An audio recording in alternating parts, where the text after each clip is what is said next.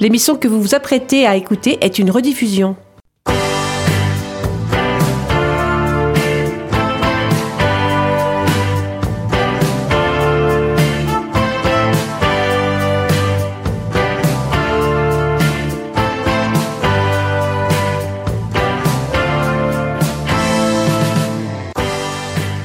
Bonsoir à vous tous, chers auditeurs de Rencontres lusophones. Bienvenue dans l'émission franco-portugaise proposée par Radio Résonance. Vous avez peut-être pris maintenant l'habitude de nous écouter en différé ou en direct tous les samedis soirs sur la fréquence 96.9 de Radio Résonance à Bourges. En tout cas, j'espère qu'en fin d'émission, vous en connaîtrez un peu plus sur le Portugal. Et l'équipe de ce soir se compose de Jeff à la technique et de moi-même à l'animation. Bonsoir Jeff. Bonsoir à tous. En forme? Oh oui, ça va très bien. Très bien. Et au passage, on fait donc un petit coucou à Manu et Angèle s'ils nous écoutent. Salut Manu, salut Angèle. Angèle. Alors ce soir, je vous propose une immersion complète dans le Portugal du XVIIIe siècle pour vous expliquer le tremblement de terre de Lisbonne en ce jour du 1er novembre de 1755. Un tel désastre monumental en plein siècle des Lumières a suscité, vous l'imaginez bien, beaucoup d'émoi. Mais comme à l'époque, et toujours comme à l'époque, il a été la plus grande catastrophe naturelle jamais vécue, elle a énormément inspiré des poètes, des philosophes et des prophètes. Nous ferons donc un petit tour d'horizon de ce qu'ont écrit certains auteurs, tels que Voltaire ou Rousseau, à propos du tremblement de terre de Lisbonne. Mais pour l'instant, voici mon billet d'humeur, un coup de cœur pour les belles hirondelles de Raphaël Burdal Pinheiro.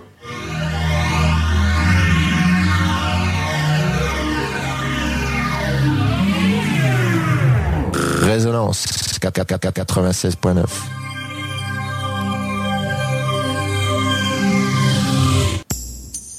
Sur rencontre lusophone, on n'est pas à l'abri d'un coup de gueule ou d'un coup de cœur. C'est la petite chronique. C'est la petite chronique.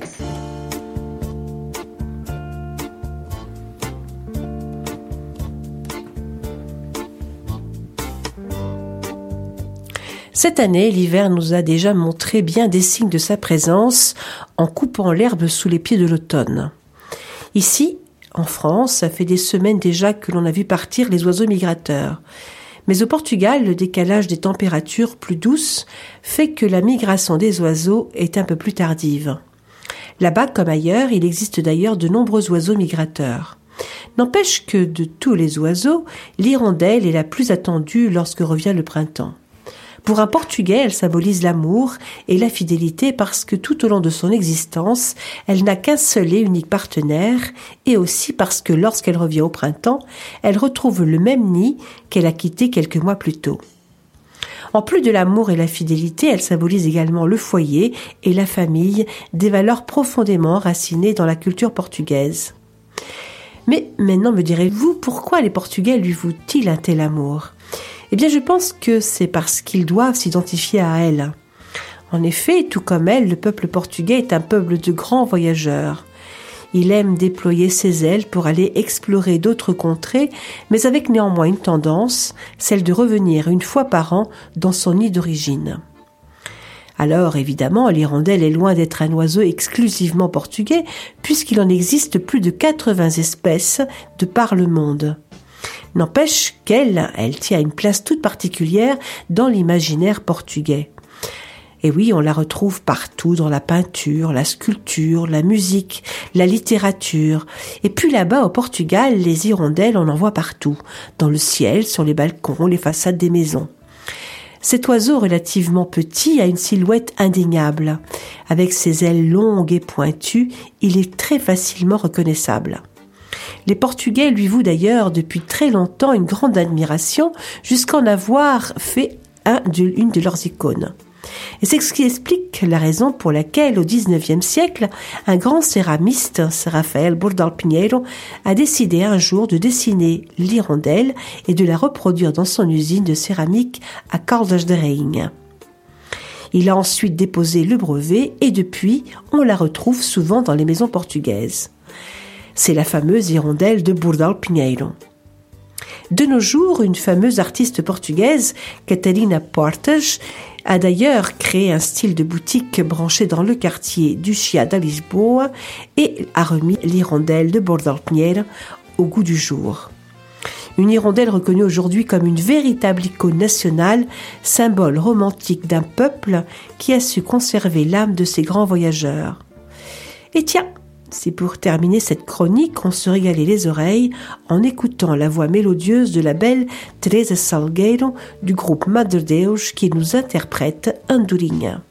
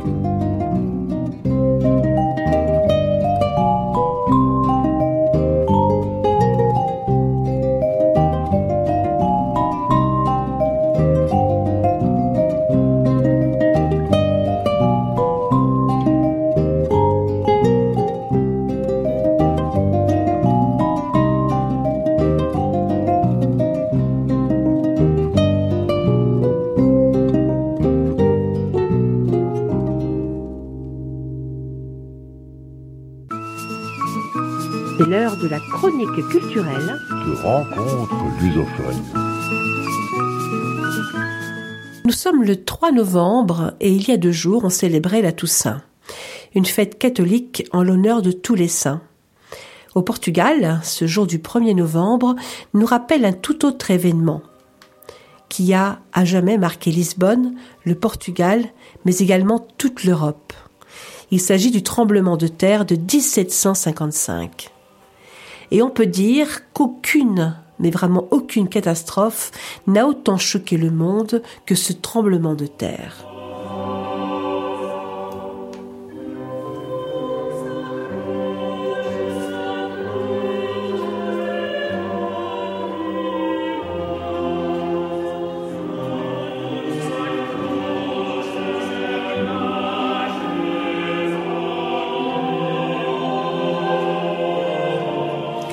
Un désastre monumental qui a décimé des milliers de personnes, détruit une ville entière et qui, en pleine époque des Lumières, a aussi inspiré des poètes, des philosophes et même des prophètes déchaînés.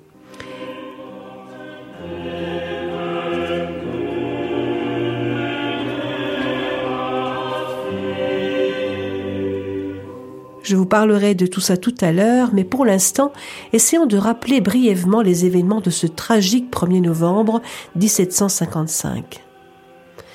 Tout d'abord, lorsqu'on parle de cette catastrophe, on parle toujours du tremblement de terre de Lisbonne.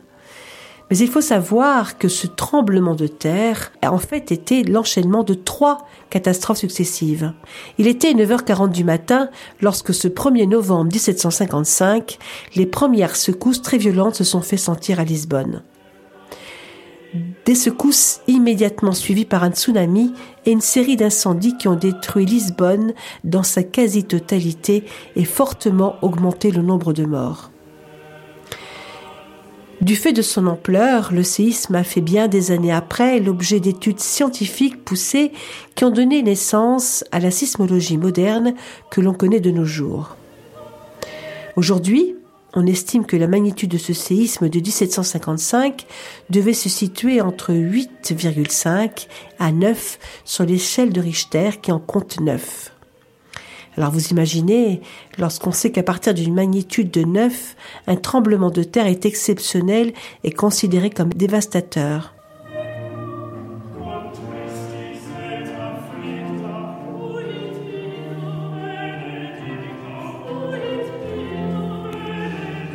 Les scientifiques évaluent que de tels séismes surviennent en moyenne une fois par millénaire.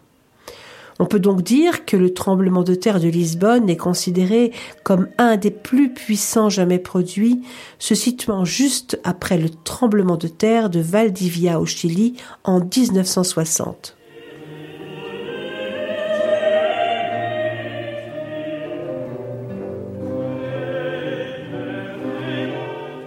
Le choc a été d'une telle ampleur qu'il a également été ressenti dans une grande partie de la péninsule ibérique, en Algarve, dans le sud de l'Espagne et en France et même au Maroc.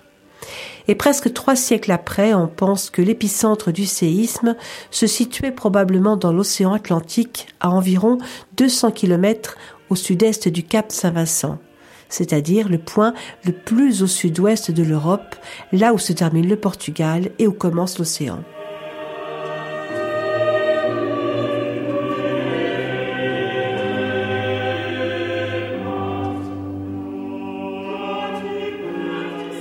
Et aujourd'hui, les estimations vont vers le fait qu'il y ait en réalité eu trois secousses distinctes d'une durée approximative de 10 minutes qui ont creusé des fissures de 5 mètres et lorsque les survivants se sont enfuis sur les quais du port pour s'y réfugier et pour se protéger des constructions qui tombaient de partout, ils se sont trouvés face à un gigantesque reflux de l'océan, laissant à nu les fonds marins.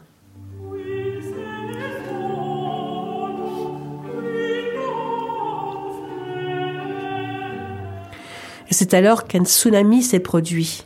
Trois vagues successives de 5 à 15 mètres de haut ont submergé le port et le centre-ville adjacent, détruisant tout sur son passage jusqu'à rejoindre à nouveau le Tage. Juste après le passage du tsunami, une série d'incendies se sont déclarés à plusieurs endroits de la ville, causés par les chutes de cheminées et l'éparpillement de feux domestiques. Des incendies qui se sont finalement maîtrisés, mais uniquement au bout de cinq jours.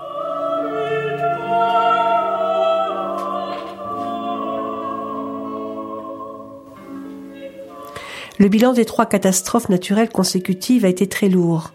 Sur les 275 000 habitants que comptait Lisbonne au XVIIIe siècle, on dénombre selon les sources entre 50 000 et 70 000 morts, soit près de 25% de la population. On estime même aujourd'hui que 10 000 personnes auraient péri dès les toutes premières minutes du séisme.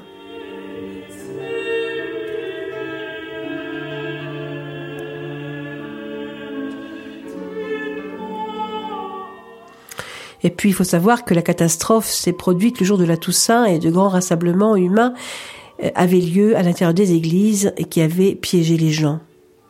Les pertes matérielles sont immenses puisque 85% des bâtiments de Lisbonne ont été détruits, y compris des joyaux de l'architecture portugaise tels que le Palais Royal, l'Opéra Phoenix, la cathédrale de Santa Maria ou l'hôpital royal de tous les saints, qui était le plus grand hôpital du monde en ce milieu du XVIIIe siècle.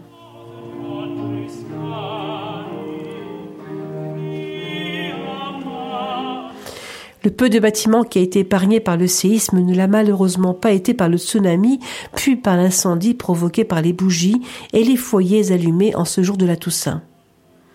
Tous ceux qui ont déjà visité Lisbonne connaissent probablement l'existence des ruines du couvent du Carmo, visibles depuis la place du Roussillo sur la colline du Bairro.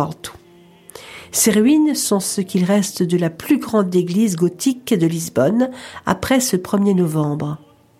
C'est en tout cas tout ce qu'il reste de cette église et ce couvent construit en 1389 alors que des milliers de fidèles assistaient aux célébrations de la Toussaint. Et c'est intentionnellement que les autorités portugaises ont depuis décidé de ne pas reconstruire l'église du Calme, parce qu'elle doit devenir le témoignage de cette terrible catastrophe, rappelant ainsi à tous les forces de la nature et la fragilité de la condition humaine.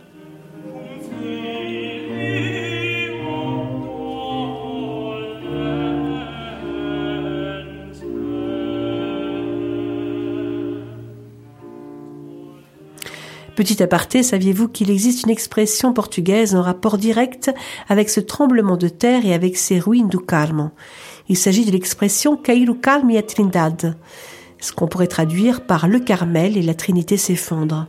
Le Carmo et la Trindade étant au XVIIIe siècle deux des plus importants couvents dans un quartier qui n'existe plus aujourd'hui, mais que l'on appelait le quartier du Sacrement dans les hauteurs de l'actuel quartier haut de Lisbonne, le fameux Bairro. Tous deux se sont évidemment effondrés lors du tremblement de terre, même s'il ne reste plus que les ruines du Calmo, l'autre ayant complètement disparu.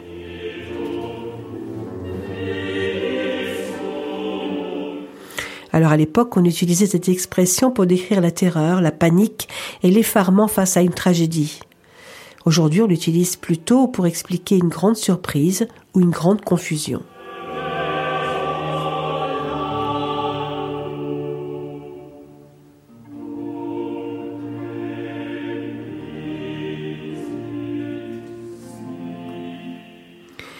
Et puis sachez, si cela vous intéresse, qu'il reste à Lisbonne cinq autres bâtiments ayant survécu au tremblement de terre de 1755.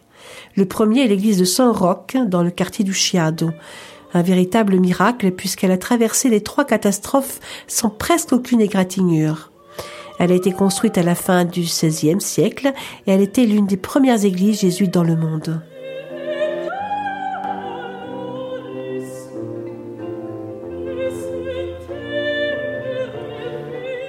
Il y a ensuite l'aqueduc des eaux libres dans le quartier de Campulide, un important et imposant ouvrage d'ingénierie baroque et néoclassique du XVIIIe.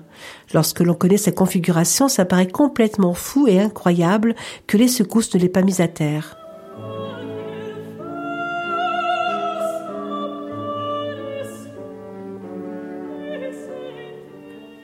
Il y a ensuite l'église de Saint-Christophe que le tremblement de terre n'a pas atteint, mais il semblerait qu'aujourd'hui sa survie serait en péril et qu'elle ait besoin d'importants travaux de restauration. Elle contient de nombreux trésors et notamment plus de 40 tableaux de grande valeur, ainsi que la chapelle de la famille Miranda, une riche famille qui au XVe siècle y a construit des tombeaux.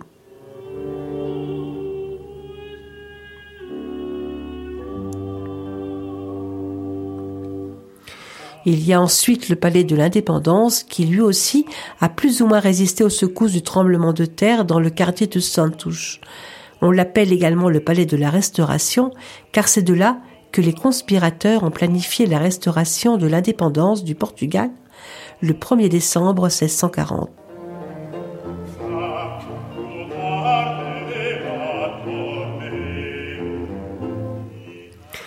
Et pour terminer, la liste des bâtiments survivants du tremblement de terre, sûrement le plus connu d'entre eux, il s'agit de la Maison des Pointes à Casadouche-Bicouche, un édifice construit au XVIe siècle et que l'on appelait initialement la Maison des Diamants. Celui-ci, de par sa localisation relativement près du Tage, a été partiellement détruit, c'est-à-dire que les deux étages supérieurs se sont effondrés. La reconstruction des deux étages, manquant à partir des gravures de l'époque, est d'ailleurs assez récente puisqu'elle date seulement de 1980. Aujourd'hui, cette maison est devenue le siège de la Fondation Salamago, un espace culturel pour des expositions, des concerts, des conférences et des séminaires.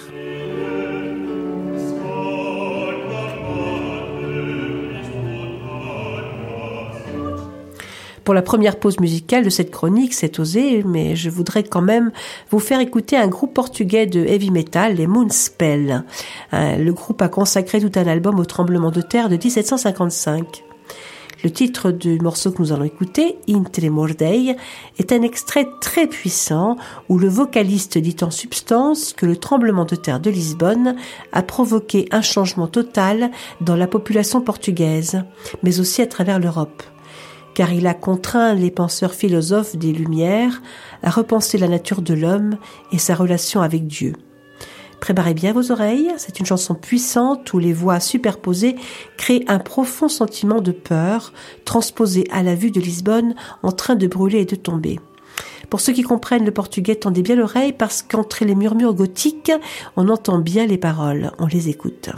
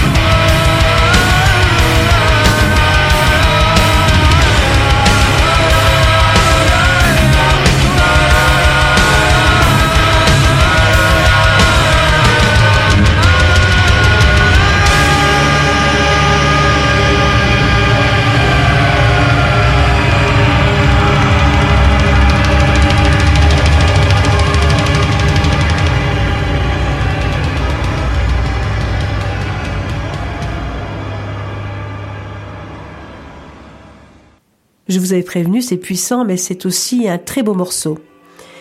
Alors, dans le sommaire de cette émission, je vous ai dit tout à l'heure que de grands hommes, poètes, philosophes et hommes politiques ont beaucoup compté dans cette terrible tragédie qu'a été le tremblement de terre de 1755 à Lisbonne. Le premier d'entre eux, et sûrement le plus important, a été le marquis de Pombal.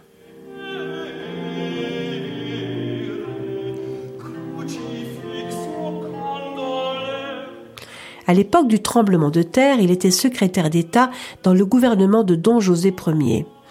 Il a assuré avec beaucoup de pragmatisme et de maîtrise la catastrophe en ordonnant à l'armée de reconstruire immédiatement la ville, laissant Lisbonne sans débris l'année de la tragédie, puisque la plupart des monuments ont été restaurés. Le décret de dévastation de la ville qui portait jadis des traces médiévales a été l'occasion d'entreprendre la conception actuelle des rues de la capitale en la transformant en une ville moderne, moins vulnérable au tremblement de terre grâce à la construction de matériaux résistants au feu et à la chaleur, ainsi qu'aux secousses sismiques.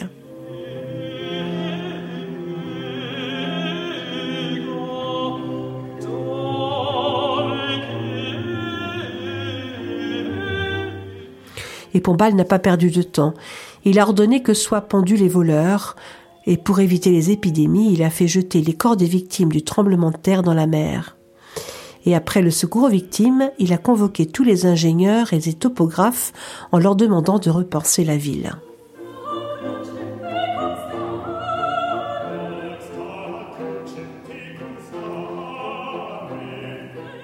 C'est à ce moment-là qu'on a eu l'idée géniale de s'inspirer de la construction navale en créant ce qu'on a appelé la gaiola pombaline, la cage pombaline, une structure en bois faite de croisillons que l'on insérait sous les murs de pierre pour donner une certaine, d'une certaine manière de la souplesse aux murs des maisons en cas de séisme.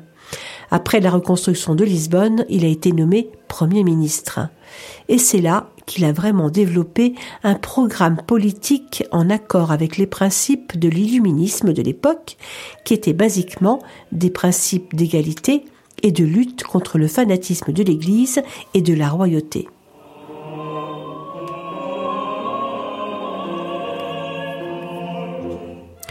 Il s'est évidemment fait beaucoup d'ennemis au sein des plus aisés et des gens de pouvoir comme les jésuites, et comme il n'avait pas le choix, il devait absolument réformer le très archaïque empire portugais.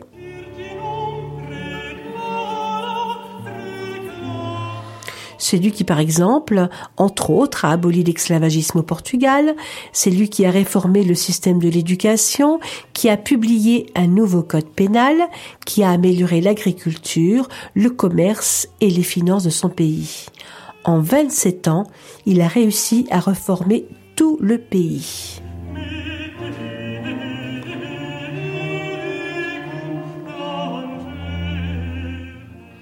mais en se faisant évidemment des ennemis, et notamment les aristocrates et les jésuites qui l'ont accusé de despotisme. Et comme tous les grands hommes politiques, il a été aimé par le peuple et détesté par les puissants. Mais il reste aujourd'hui l'un des plus grands hommes politiques portugais, pour ne pas dire le plus grand et il était pour moi, quant à moi, surtout un grand visionnaire.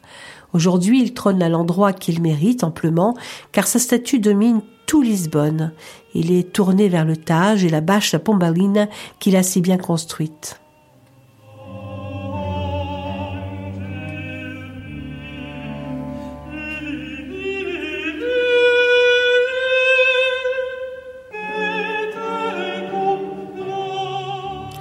Alors non, aucune catastrophe n'a autant choqué le monde que le tremblement de terre de Lisbonne de 1755. Ce désastre monumental a d'ailleurs inspiré toutes sortes de penseurs, des poètes, des philosophes et des prophètes. Et de nombreuses œuvres littéraires font aujourd'hui référence au cataclysme.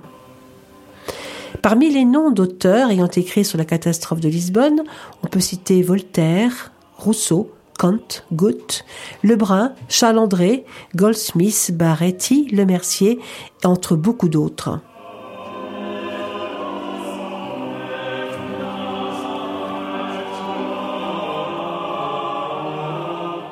Emmanuel Kant, par exemple, fasciné par la catastrophe de Lisbonne, va consacrer d'énormes efforts pour construire une théorie sur la cause des séismes.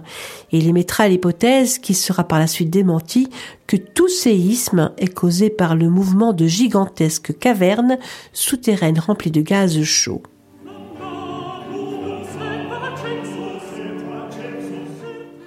Mais la sismologie moderne est née bien après lui et changera complètement la thèse de Kant, grâce principalement aux théories de l'astronome allemand Tobias Mayer, le mathématicien allemand Johann Friedrich Jacobi, le philosophe allemand Johann Krüger ou encore l'astronome britannique John Mitchell.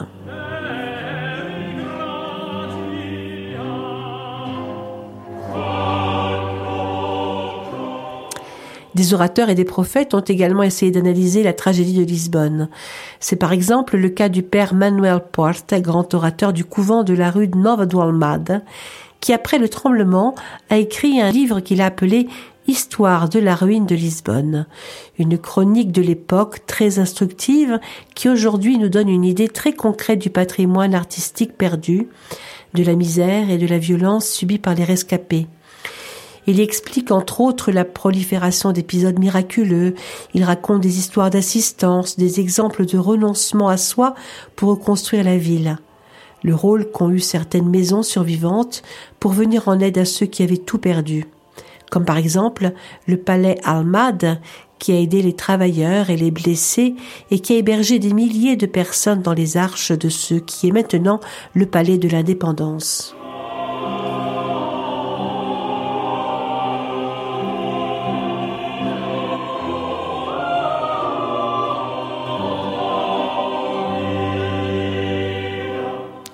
Alors évidemment, en ce qui concerne le patrimoine, il est difficile de savoir ce qui a exactement été perdu. Seul l'héritage royal était recensé. Et Lisbonne s'est retrouvée impitoyablement mutilée après la catastrophe. Dans une thèse très intéressante de 2012, Pedro Madureira rend compte des palais qui existaient avant le séisme. Il explique qu'au moins 43 palais de Lisbonne se sont complètement effondrés.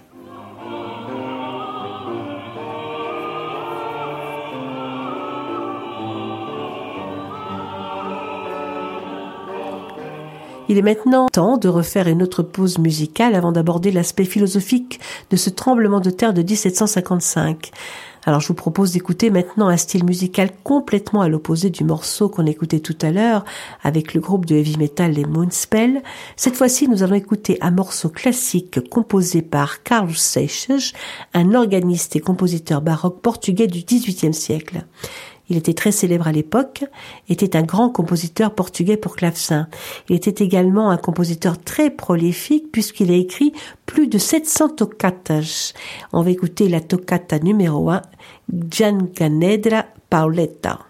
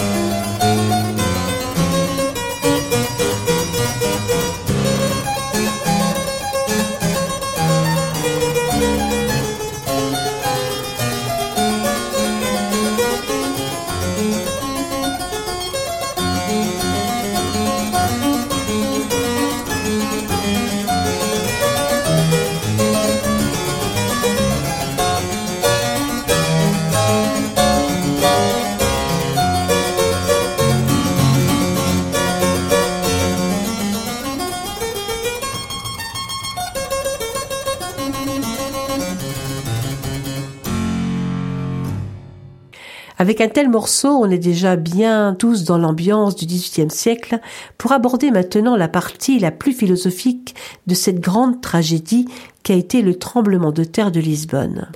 Alors, à l'époque, et même après, on croyait à l'influence philosophique du tremblement de terre comme si celui-ci avait été une sorte de coup final porté aux conceptions providentialistes du monde.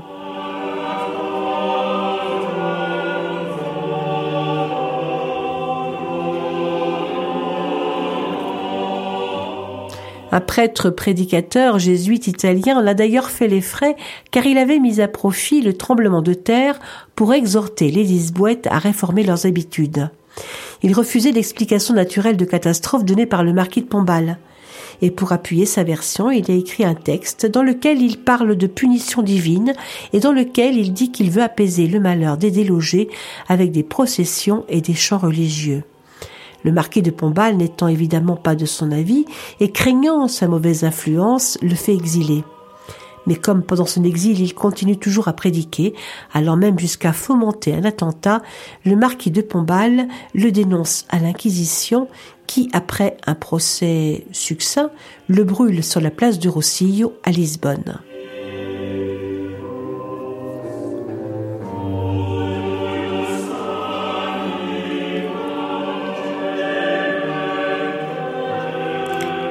En parlant de cette condamnation, Voltaire écrira d'ailleurs en 1759 dans Candide qu'à l'excès de l'absurde s'est joint l'excès d'horreur. Les discussions philosophiques de l'époque tournaient souvent autour du fait que le tremblement de terre était précisément l'exemple de la vanité de la technique humaine face au pouvoir de la nature.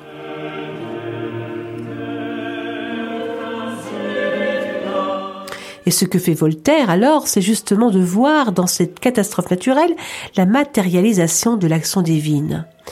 Il affirmera que c'est la preuve tangible que le mal existe.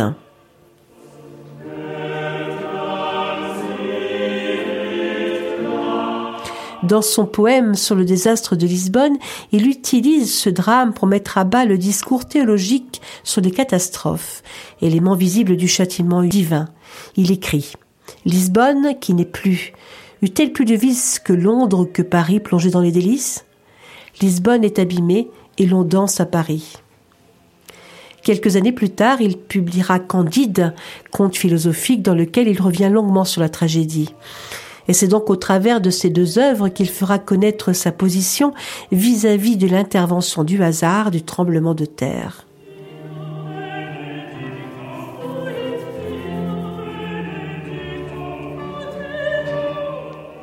Et ce désastre sera par ailleurs à l'origine d'une violente polémique entre lui et Rousseau, chacun défendant sa propre vision du hasard, du risque et des catastrophes dites naturelles. Tandis que Voltaire, comme nous venons de le dire, accusait le hasard et le malheureux concours de circonstances, Rousseau rappelait quant à lui, avec une certaine insistance et une petite pointe d'ironie, que la décision de construire une ville côtière dans une zone sismique relevait de la responsabilité exclusive de l'homme.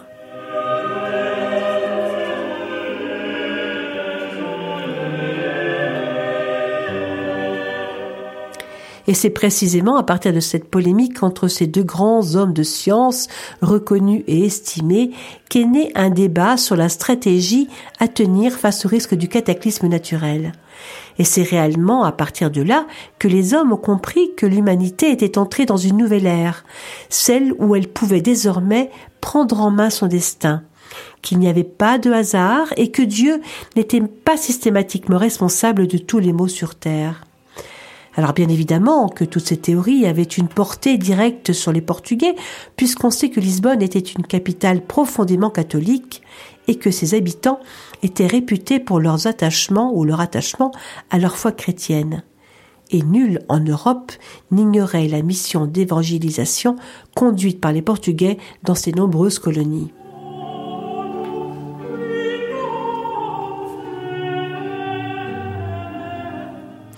Par ailleurs, il ne faut pas oublier que le séisme avait eu lieu le jour de la Toussaint, fête catholique fondamentale, qu'il avait détruit la plupart des églises de la capitale, ensevelissant des milliers de fidèles en prière. Alors avec de tels éléments, comment ne pas croire à une manifestation de la colère divine contre les habitants de Lisbonne, une ville riche et concentrant tous les vices?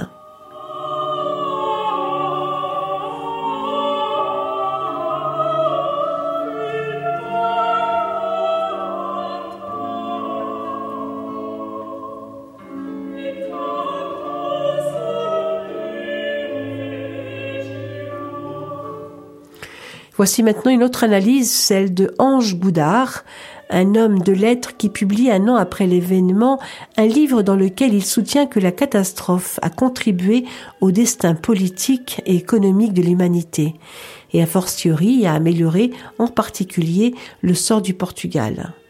Une théorie qui rejoint d'une certaine manière celle de Voltaire.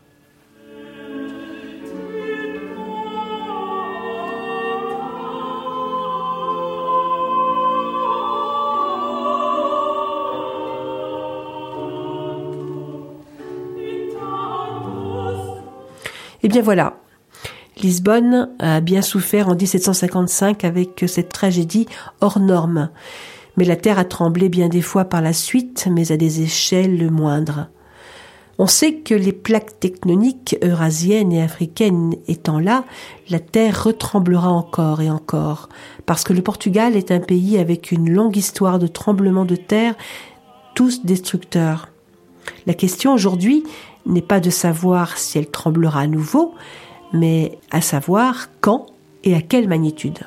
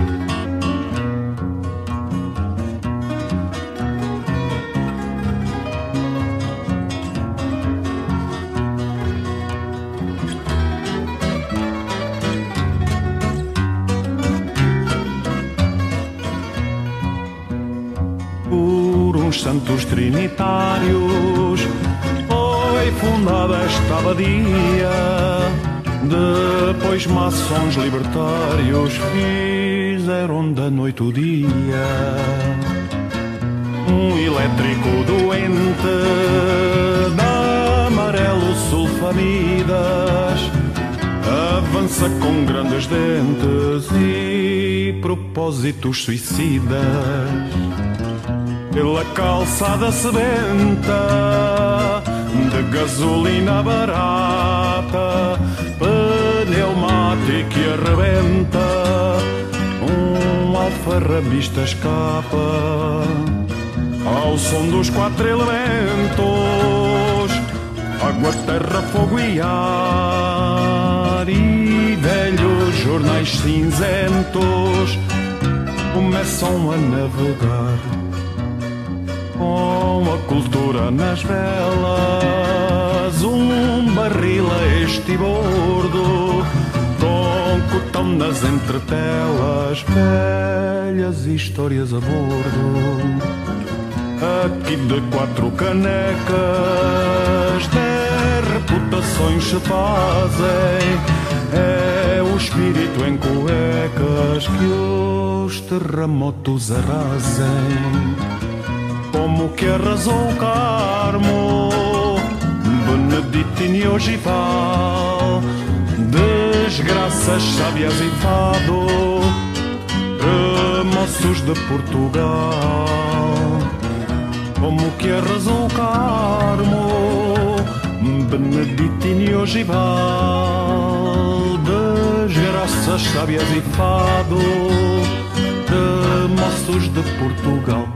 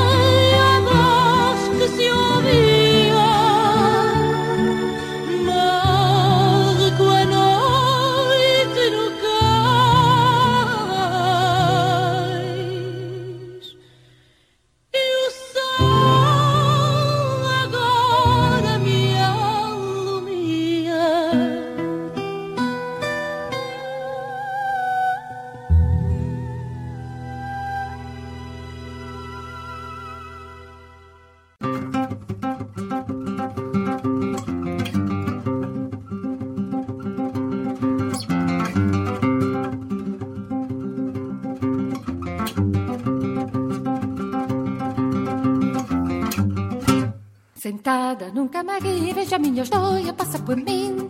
Sentada num camarim, perdido a memória, uma bicha caminho. Sentada num camarim, veja minha história passa por mim. Sentada num camarim, perdido a memória, uma bicha caminho. A todas pensei amar, e de cada uma de cada qual. Mas não me subdar, que sempre para amar, que faz tanto mal. A todas pensei amar, e de cada uma de cada qual. Mas não me subdar, que sempre para amar, que faz tanto mal. E quando estava caiaga, caicumba morta. E quando estava passada, massa popular, da tua porta. Fui Deus, aí se encontrar, caí com uma morta. Ai, meu Deus, que desvario, ai, anda com frio, bate com sono. O mangue, e o que fastigo, anda fio, apotigo, ai, homem já tem dono. Ai, meu Deus, que desvario, ai, anda com frio, bate com sono. O mangue, e o que fastigo, anda fio, apotigo, ai, homem já tem dono.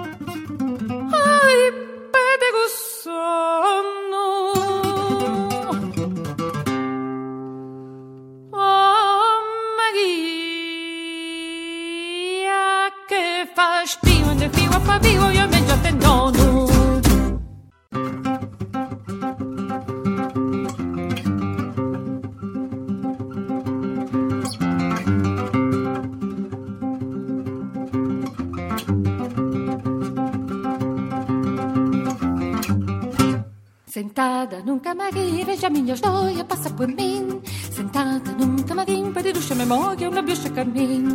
Sentada num camarim, veja minha história passa por mim. Sentada num camarim, perdido a memória, uma bicha caminho. A todas pensei amar, e de cada uma de cada qual. Mas não me subudar, que sempre para amar, que faz tanto mal. A todas pensei amar, e de cada uma de cada qual. Mas não me subudar, que sempre para amar, que faz tanto mal. Cuando estaba pasada, pasa populado, aperta tua porta Fui tensa, yo se encontré, pero me soy alga, caí com cumba muerta. Y cuando estaba pasada, masa populado, aperta tua porta Fui tensa, yo se encontré, pero me soy alga, caí com cumba muerta.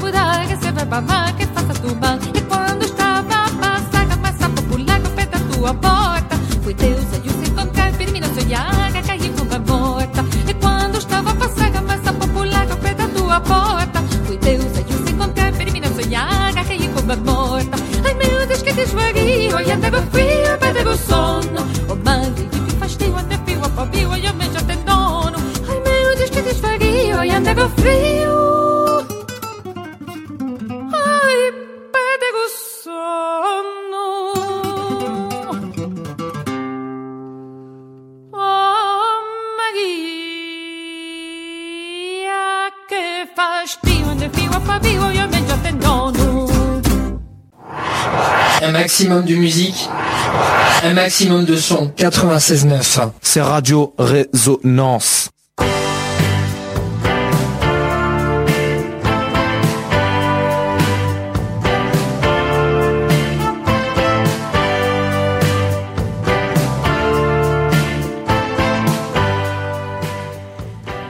Rencontre lusophone, c'est fini pour aujourd'hui. Euh, merci Jeff. Bon week-end à vous tous. On revient évidemment samedi prochain à la même heure qu'aujourd'hui, à 18h. Je vous souhaite une très belle soirée à l'écoute de Radio Résonance. Je vous embrasse. Eh oui, rencontre lusophone, c'est terminé pour aujourd'hui. Merci de nous avoir écoutés et de nous être fidèles, surtout. Rendez-vous ici même samedi prochain à partir de 18h. Sans oublier le podcast de l'émission sur la page de Radio Résonance, sur notre page Facebook qui porte le nom de notre émission Rencontre lusophone. Bon week-end à tous, até mais. Eu vou morrer,